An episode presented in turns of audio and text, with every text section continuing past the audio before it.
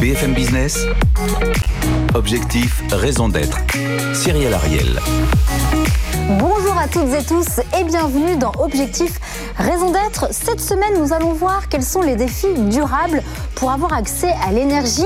Nous recevons alors le directeur général stratégie et développement durable de chez Schneider Electric avec Olivier Blum qui sera avec nous depuis Hong Kong. Et face à lui, la challengeuse de la semaine, c'est la fondatrice de la start-up Regenopolis, Diane Binder. On rentre tout de suite dans le cœur du sujet. Ils sont là, ils sont deux, ils s'engagent. BFM Business. Objectif, raison d'être. Les entreprises face aux défis de la RSE. Effectivement, nous sommes ravis cette semaine dans cette émission de parler de l'accès à l'énergie. On le rappelle, ce sont 2 milliards de personnes sur Terre qui n'ont toujours pas accès à l'énergie. Donc nous sommes ravis de recevoir le leader de la transformation numérique de la gestion de l'énergie et des automatismes avec Schneider Electric, mais aussi, et ça c'est une toute nouvelle, c'est la première fois que nous recevons donc Diane Binder. Vous avez été directrice du développement en Afrique chez Suez durant 10 ans et depuis 9 mois, vous venez de vous lancer à votre compte avec votre start-up Regenopolis. Son but c'est de soutenir le développement développement des villes régénératives en commençant par l'Afrique. Alors on va commencer tout de suite avec la raison d'être euh, du groupe Schneider Electric. Vous venez de la dévoiler cette année, Olivier Blum. C'est l'entreprise, elle est également élue par le magazine Corporate Night comme l'entreprise la plus durable au monde. Et votre raison d'être, c'est, vous allez nous la dire, permettre à chacun de tirer le meilleur de son énergie et de ses ressources afin de concilier progrès et développement durable pour tous. Alors concrètement, quels sont les enjeux, les actions, les initiatives concrètes euh, euh, que donne cette raison d'être pour cette entreprise la plus durable au monde? C'est votre année en fait chez Schneider Electric.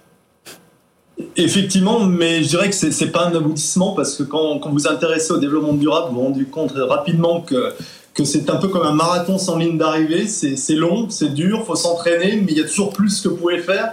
Donc effectivement, on est très heureux et très flatté d'avoir été euh, élu cette année l'entreprise la, plus durable dans le monde. Mais encore une fois, pour nous, ce qui nous intéresse, c'est toujours regarder euh, dans le futur. Alors pour répondre à votre question, effectivement, l'entreprise a été repositionnée dans les 15 dernières années comme étant vraiment le, partenaire de la transition énergétique. Et comme vous le savez, en, gros, il y a deux parties dans la transition énergétique. Il y a aider, et notamment dans les pays matures, tous les entreprises, tous les acteurs qui consomment trop d'énergie, qui émettent trop d'émissions de carbone, à les aider à mieux contrôler leur énergie et donc réduire moins. Mais aussi, comme vous l'avez dit dans votre introduction, il y a 2 milliards de personnes qui n'ont pas ou peu d'accès à l'énergie et il s'agit non pas de leur donner uniquement de l'accès à l'énergie, mais de l'énergie verte. Et effectivement, ce sont les deux challenges que Schneider Electric essaie d'adresser à travers sa mission, à travers son, sa raison d'être. Mais également, depuis 15 ans, on s'est rendu compte en développement Schneider aux quatre coins de la planète qu'une entreprise qui s'intéresse à ses actionnaires, à ses employés, à ses clients, c'est bien, c'est très bien, mais ça suffit pas. Et on a essayé effectivement d'inclure dans tout ça la société, nos écosystèmes, qui pour nous ont été, on va dire, le point de départ de cette stratégie de développement durable. On va développer ça. Alors votre mission, c'est être le partenaire digital également du développement durable et de l'efficacité de nos clients. Ça vous évoque quoi, Diane Binder? Je trouve que c'est une, une, mission qui est remarquable. Euh, je me faisais une réflexion euh, que c'était surtout une, mission qu'on retrouve dans des termes à peu près identiques dans beaucoup d'entreprises, que ce soit dans les secteurs du conseil, de la logistique, euh, de la construction, euh, évidemment aussi chez, Schneider Electric. Donc la question, et ce qui est intéressante, c'est de savoir comment est-ce que ça se décline de manière opérationnelle. Et j'ai une remarque peut-être à faire par rapport à, à Schneider Electric, c'est que finalement, il y a, contrairement à beaucoup d'autres entreprises, un alignement total entre les objectifs business de Schneider Electric, qui est justement la l'amélioration de l'efficacité énergétique et les objectifs de développement. Donc il n'y a pas besoin de transformer le modèle de l'entreprise. Il y a davantage une histoire à raconter et je pense que Schneider Electric est un, est, un bon conteur. Euh, le narratif, évidemment, c'est important, euh, mais la question, c'est effectivement euh, la réalité derrière et peut-être une, une, question pour, pour Olivier Blum. Vous parlez beaucoup d'efficacité de, euh, énergétique. Euh, le développement durable, c'est un changement systémique. Euh, qu'est-ce que vous faites en matière, par exemple, d'économie circulaire? Donc, d'où viennent les produits? Comment est-ce qu'on peut optimiser leurs usages? Où est-ce qu'ils vont? Et comment est-ce que vous tenez compte aussi d'autres éléments de développement durable et en particulier l'engagement des, collaborateurs? Oui, c'est très important. Nous, ce qui, a été toujours important pour nous, c'est déjà d'être, euh, comme on dit, rôle modèle dans tout ce qu'on fait dans nos propres opérations. Donc effectivement, très rapidement, il y a un peu plus d'une dizaine d'années, on a commencé à, mesurer nos émissions carbone et effectivement s'intéresser à tous ces projets, enfin, tous ces concepts de circularité, de fin de vie des produits, communiquer sur les profils environnementaux euh, des produits. Et, effectivement, on a mis en place tout un tas d'initiatives qui nous ont permis de réduire euh, de 60% nos propres émissions carbone dans les trois dernières années et qui représentent, pour Schneider Electric, c'est intéressant, nos émissions directes représentent moins d'un pour cent du bilan carbone de l'entreprise, qui en fait vient à la fin des émissions de nos fournisseurs ou des émissions de la consommation des produits. Comme vous l'avez dit, on, a une mission qui est unique, c'est de faire partie de la solution. Donc euh, effectivement, tous ces concepts de circularité qu'on a mis en place pour nous, alors pour répondre concrètement, ça veut dire, ben, au lieu de, de, définir des produits qui vont avoir une fin de vie, est-ce qu'on peut les, les designer de telle manière à ce qu'ils soient réparables pour étendre leur, leur fin de vie? Donc vous misez d'abord sur la réparation plutôt que la deuxième vie, la refonte, etc. C'est ça? Ça dépend des technologies. Il y a des technologies sur lesquelles vous pouvez, par concept, au niveau du design, étendre leur durée de vie en, upgradant les softwares, en upgradant l'électronique. Il y en a d'autres où c'est pas possible, où il faudra effectivement les recycler, donc avoir des matériaux qui sont recyclables. Ça dépendra un petit peu des technologies, je dirais. Alors, euh, Schneider Electric prône également être l'entreprise la plus locale des entreprises globales. Alors, concrètement, qu'est-ce que vous mettez en place comme formation technique et professionnelle dans les pays dans lesquels vous opérez? Qu'est-ce que vous investissez pour ces formations?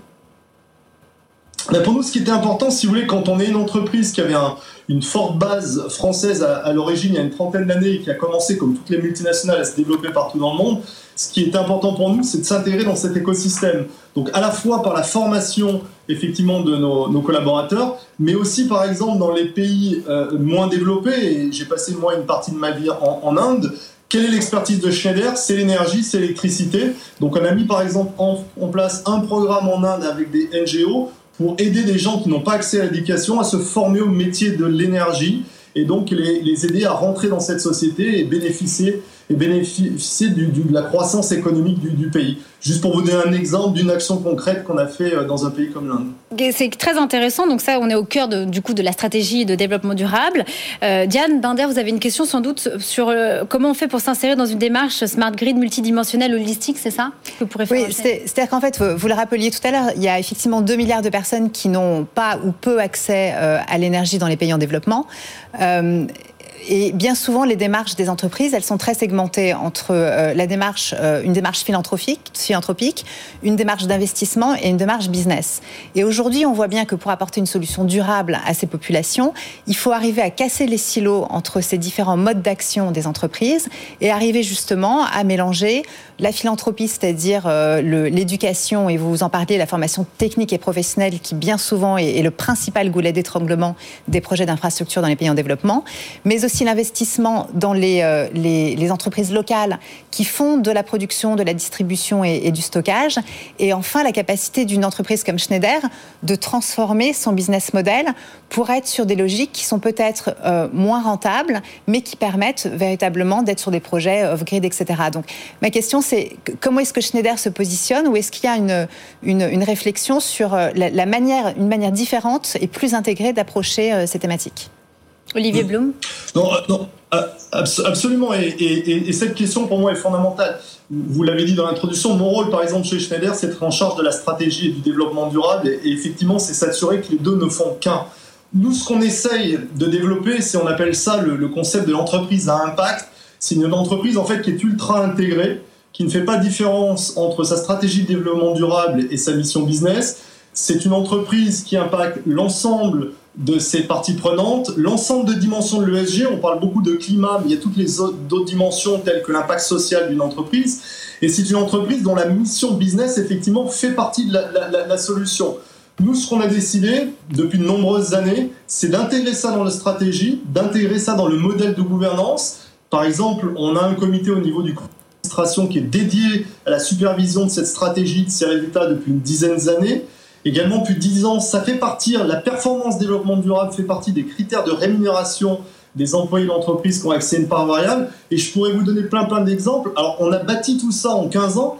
Euh, pour être très honnête, hein, c'est pas quelque chose qui est venu du jour au lendemain, mais pour nous, c'est cette obsession de créer une entreprise à impact et d'intégrer à la fois, comme vous l'avez dit vous-même, tout ce que vous faites dans vos opérations, ce que vous pouvez faire au niveau philanthropie, ce que vous pouvez faire au niveau business, et que tout ça soit intégré dans la stratégie de l'entreprise. Alors, vous avez également lancé un nouveau programme, et je crois que c'est la première fois que vous allez en parler, c'est le programme Energize, dans lequel 10 acteurs, vous, vous, mettiez, vous mettez 10 acteurs de l'industrie pharmaceutique, alors on retrouve euh, Novartis, Pfizer, et vous allez les aider justement à accélérer l'adoption des énergies renouvelables et réduire leurs émissions de gaz à effet de serre au sein justement de leur chaîne de valeur. Racontez-nous il y en a combien euh, Comment ça se passe sur ces 10 acteurs Non, absolument. Et, ce qu'il faut déjà rappeler, c'est que quand vous regardez le bilan carbone des entreprises, il y a leurs émissions directes, ce qu'on appelle scope 1 et 2, mais pour la plupart des entreprises, les émissions liées aux fournisseurs sont 10 fois supérieures. Donc beaucoup d'entreprises se posent la question quand elles adressent leur bilan carbone, qu'est-ce que je peux faire pour engager mes fournisseurs? Il sait que nous, chez Electric, on a eu l'occasion de le faire pour nous-mêmes c'est intéressant, encore une fois, pour parler de l'intégration. On s'est engagé il y a un an à décarboner nos 1000 premiers fournisseurs. On a développé un programme et on est passé dans une deuxième étape qui est de proposer le, le, même programme à nos clients. Donc effectivement, là, on parle de 10 très grosses sociétés dans le domaine pharmaceutique qui ont créé une sorte de consortium parce que se sont rendus compte qu'individuellement, ça serait compliqué de s'adresser à leurs fournisseurs et elles ont fait appel à nos services pour les aider à bâtir un programme. Donc tout simplement, qu'est-ce qu'on fait? Concrètement, on forme ces fournisseurs on leur donne accès à des solutions de renouvelables, on leur donne accès à des solutions d'efficacité énergétique, et tout ça à travers une plateforme pour que tout ça soit digitalisé et simple pour des sociétés qui sont souvent de petites Quels sont vos objectifs alors Quels sont vos objectifs en termes de réduction et à quel horizon alors là, les, objectifs sont les, objectifs individuels, je dirais qu'il faudrait regarder de toutes euh, ces sociétés qui font partie du consortium. Parce qu'on veut avant, 2050. Hein. Ce, qui, ce qui est bien, c'est quand même d'atteindre la neutralité carbone avant 2050. Ben, moi, je ne peux pas parler pour leurs objectifs individuels. Moi, je vais vous dire, pour Schneider Electric, par exemple, c'est divisé par deux les émissions carbone de nos 1000 premiers fournisseurs d'ici 2025. Donc ce sont par d'objectifs qui sont relativement significatifs. Ça, c'est votre programme, effectivement, Zéro Carbone Project. D'ailleurs, combien se sont engagés à réduire, effectivement, euh, les émissions de CO2 à horizon 2025 sur les 1000 fournisseurs? Dans votre programme à, ma grande surprise, pour être très transparent avec vous, 100%. Euh, quand on a lancé le programme il y a un an, je pensais qu'on arriverait peut-être à 10-80%. Mais en fait, on s'est rendu compte que tous ces fournisseurs qui sont très divers, de petite, moyenne taille ou plus grandes, aux quatre coins de la planète, en fait, se posent énormément de questions. Et le fait de s'adosser à une société comme Schneider Electric, ils ont vu ça comme un bénéfice. Et donc, on est à 100% de personnes qui se sont enregistrées dans le programme. Maintenant, il va falloir euh, prouver. Et, qu'on les aide effectivement à atteindre cet objectif. Diane Bardière, dernière question pour Schneider. comment êtes-vous comptable de ces engagements des fournisseurs qui représentent 70% de vos émissions? Ben, si, vous regardez d'abord comment on, s'engage en tant qu'entreprise, nous on s'est engagé par rapport aux, accords de Paris, il faut le rappeler, hein, il, y a, des règles, ça s'appelle les Science-Based Targets, elles sont régulées par des organisations qui sont liées euh, au Unity et donc nous, on a fait valider nos objectifs de développement durable pour qu'ils soient alignés avec la trajectoire d'1.5 à 2030.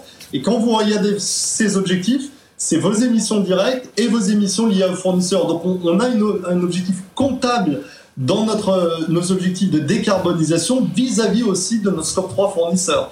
Donc euh, tout ça est comptabilisé, tout ça est, mesuré euh, et reporté. Merci beaucoup Olivier Blum. Il est temps de passer au débrief de la semaine. BFM Business. Objectif, raison d'être. Le débrief. Et oui, vous le connaissez, on est ravis d'accueillir pour la première fois dans Objectif Raison d'être notre éditorialiste, notre journaliste de BFM Business, Emmanuel Le Chypre. Eh ben moi, je suis ravi d'être avec vous et de partager ce moment. Bah, écoutez, on est ravis de vous entendre surtout sur nos enjeux qui vous concernent également. Alors tout d'abord, voilà, qu'est-ce que vous avez pensé des engagements, on va dire, globaux de la raison d'être euh, de Schneider Electric? Et puis surtout, quelles sont les questions que vous aimeriez poser Olivier Blum? Bah, En fait, euh, Olivier Blum, moi, je vois un, un immense contraste entre euh, d'un côté euh, les innovations que vous générez, les engagements que vous prenez et l'efficacité avec laquelle euh, vous euh, finalement vous, vous, avancez. Et je mets ça en regard finalement de de, de, de l'épuisement de, de ce processus pathétique de la COP 26 où en fait on voit que tout ce qui essaye d'être fait par le par le haut entre guillemets, c'est-à-dire cette espèce d'approche top down où on essaye de nous imposer des, des, grands objectifs, on voit que fondamentalement ça ne marche pas. Donc ma question, elle est assez simple. C'est euh, est-ce que finalement, comme toujours, comme depuis euh, que le monde est monde et comme depuis euh, l'histoire du capitalisme nous l'a montré, est-ce que finalement le meilleur moyen de résoudre tous les défis face auxquels on est confronté, c'est pas l'innovation et la concurrence, plutôt que d'attendre les solutions de, toutes ces grandes messes qui fondamentalement ne, ne mènent pas très loin? C'est sûr que le, monde, je de l'entreprise a un rôle fondamental à, jouer pour innover, pour s'engager. Après, le, monde financier joue également un rôle important parce que depuis que le monde financier s'intéresse à ces sujets d'ESG, de climat, on a vu quand même énormément de grandes entreprises s'engager. Euh, pour votre information, on multiplie par deux chaque année le nombre d'entreprises qui vont enregistrer leurs objectifs en, en, ligne avec l'accord de Paris. Euh, Aujourd'hui, vous avez 15% des 1000 plus grosses entreprises qui sont engagées. Donc, c'est pas assez bien entendu, mais, mais, ça va dans la bonne direction. Et, je ne mettrai pas forcément en opposition les gouvernements, parce qu'on a besoin des gouvernements aux quatre coins de la planète pour pouvoir aussi mettre en place un certain nombre de règles pour favoriser euh, l'adoption de nouvelles technologies. Les véhicules électriques sont un, bon exemple. Vous avez besoin des gouvernements pour s'inscrire dans cette poche. Donc, je pense que tout l'écosystème doit jouer. Mais, je pense effectivement que les entreprises ont un rôle à jouer, et particulièrement les multinationales, pour prendre les choses et, et, je dirais montrer la voie à, à, toutes les autres. oui, mais Olivier Blum, Olivier Blum, vous parlez de l'écosystème et vous parlez de la finance. Objectivement, est-ce qu'on peut dire que euh, la finance euh, en elle-même, euh, c'est d'un seul coup acheter une bonne conscience euh, verte. Euh, on voit bien que bon sur l'aspect, le pur aspect produit financier, il y a quand même pas grand-chose à aller chercher. Est-ce que là encore, c'est pas par le bas que ça va changer? C'est-à-dire que est-ce que finalement ceux qui imposeront le changement ce ne sont pas les actionnaires des entreprises et les clients des entreprises. Ce qui est sûr, et, moi je ne serais pas forcément négatif vis-à-vis du monde financier, les actionnaires, le monde financier demandent aux grandes entreprises de s'engager sur tous les critères non financiers. Euh, et parce que les consommateurs sont de plus en plus alertes aussi. Absolument. Absolument. IFRS, qui est la norme internationale financière, va publier euh, une norme pour les critères non financiers, le fait que toutes les entreprises soient forcées à s'engager vis-à-vis de leurs actionnaires, c'est une très bonne chose. Comme vous l'avez indiqué, les consommateurs, même dans le B2B, les clients de Schneider Electric s'intéressent à ces démarches. Donc vous avez d'un côté les actionnaires qui poussent, les clients qui poussent, et on n'en a pas parlé, les employés. Euh, les employés, euh, il se fait que j'ai été directeur général des ressources humaines de Schneider pendant 5 ans. Quand on interviewait nos employés, quelle est la raison numéro une pourquoi vous rejoignez, vous restez chez Schneider? C'est grâce aux engagements de développement durable de l'entreprise. Donc tout cet écosystème est en train d'avancer et je pense qu'on est en train de voir une accélération et c'est plutôt la bonne nouvelle. Maintenant que la COP soit pas la solution à tout, je dirais que ça permet de fédérer, de cristalliser un certain nombre de débats de la société et c'est quand même important. Olivier Blum, est-ce que la crise sanitaire, par rapport à, vos objectifs, par rapport à, toutes ces, à tous ces défis, est-ce que la crise sanitaire n'a pas été un mal pour un bien? Absolument. Complètement d'accord avec vous et je pense qu'on dans 5-10 ans, quand on en reparlera, on se dira peut-être que ça a été un, un, un, déclencheur ou un très très gros accélérateur du développement durable, parce que je pense que les gens, les entreprises, les gouvernements ont réalisé qu'il y avait peut-être une autre manière de vivre, une autre manière de faire du business, et, et je fais partie de ceux effectivement qui pensent que, que c'est un mal pour un bien. Eh bien écoutez, merci beaucoup pour ce débrief intéressant entre vous deux. On passe tout de suite à l'impact de la semaine. BFM Business. Objectif, raison d'être. L'impact de la semaine. Et cette semaine, on reste dans cette thématique et on va parler de Terra Carta. Est-ce que ça vous parle? C'est l'initiative lancée par son Altesse Royale, le Prince de Galles, lors du One Planet Summit en janvier 2021. Et Terra Carta est là notamment pour fournir une feuille de route plus étoffée, notamment aux acteurs économiques, pour voilà, pour les aider à avoir des démarches RSE plus durables et plus euh, responsables. Terra Carta compte actuellement plus de 400 partisans et il y a trois semaines, le 3 novembre, il y a eu le premier saut Terra Carta. C'est une récompense pour les entreprises mondiales, on va dire les plus vertueuses et qui s'engagent de façon proactive en faveur de la création de marchés véritablement durables. Le but est de contribuer bien évidemment à la protection de la nature, de la planète et de ses populations. Les premiers lauréats, ce sont 45 entreprises qui ont toutes pris l'engagement d'atteindre la neutralité carbone à horizon 2050. Ça, je trouve que c'est assez maigre tout de même. On retrouve parmi les 45 premiers lauréats Pepsi, L'Oréal, Amazon, HSBC, Unilever. Est-ce qu'on retrouve Schneider Electric qui a été élu l'entreprise la, plus responsable au monde, Olivier Blum non, nous, chez Electric, on n'a pas participé directement. Euh, et encore une fois, je trouve que ces initiatives sont à saluer et c'est très bien. Comme vous l'avez dit, c'est toujours mieux d'avoir des engagements à 5 ans ou à 10 ans qu'à 2050. Oui. Mais nous n'avons pas participé directement à cette initiative. Vous en pensez quoi, Diane Binder?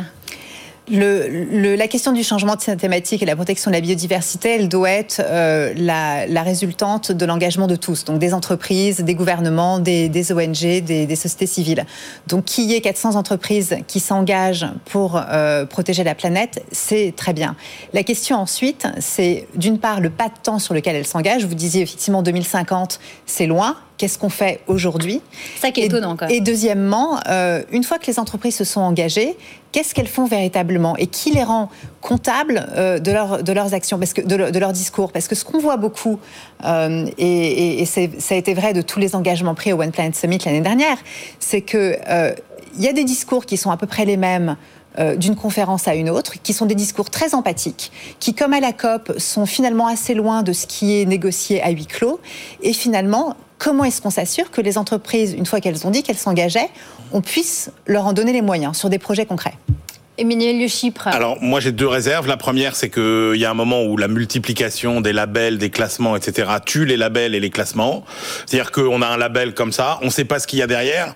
Comme beaucoup. 2050 c'est quand même hyper lointain. Je trouve pas que ce soit très contraignant. D'abord, d'abord c'est pas très contraignant. Euh, ensuite, comment sont choisies ces entreprises, c'est-à-dire qu'en gros, c'est toujours bien d'aller voir les arrières-cuisines de, de, ces classements. dire est-ce que c'est euh, toutes les entreprises qui ont été traitées, classées, etc., et que celles qui n'y sont pas ne méritaient pas d'y être, ou bien est-ce que c'est une liste exhaustive d'entreprises sur laquelle ne figure pas, par exemple, le Schneider Electric? Et, vous voyez, donc, qu'est-ce qu'il y a dans l'arrière-boutique? Et moi, je pense qu'effectivement, un label, ça se mérite. Et, ça n'est pas uniquement sur votre bonne mine et vos déclarations. C'est de la récompense blabla au final. Bah ça, c'est un peu de la récompense blabla. Moi, j'attends, j'attends effectivement de voir, et je pense que ça, ce serait super si on avait des labels qui soient décernés en fonction de la façon dont on se conforme à ces engagements. Bien écoutez, merci beaucoup. C'est malheureusement déjà la fin de cette émission. Merci infiniment à mes trois invités, Olivier Blum, Diane Binder et Emmanuel Le Chypre. J'espère que ça a intéressé, surtout inspiré nos auditeurs et téléspectateurs. On vous donne rendez-vous la semaine prochaine, à la même heure, au même endroit, peut-être avec vous, Emmanuel Le Chypre. bon, bon week-end et bonne soirée à tous. BFM Business. Objectif, raison d'être. Les entreprises face au défi de la RSE.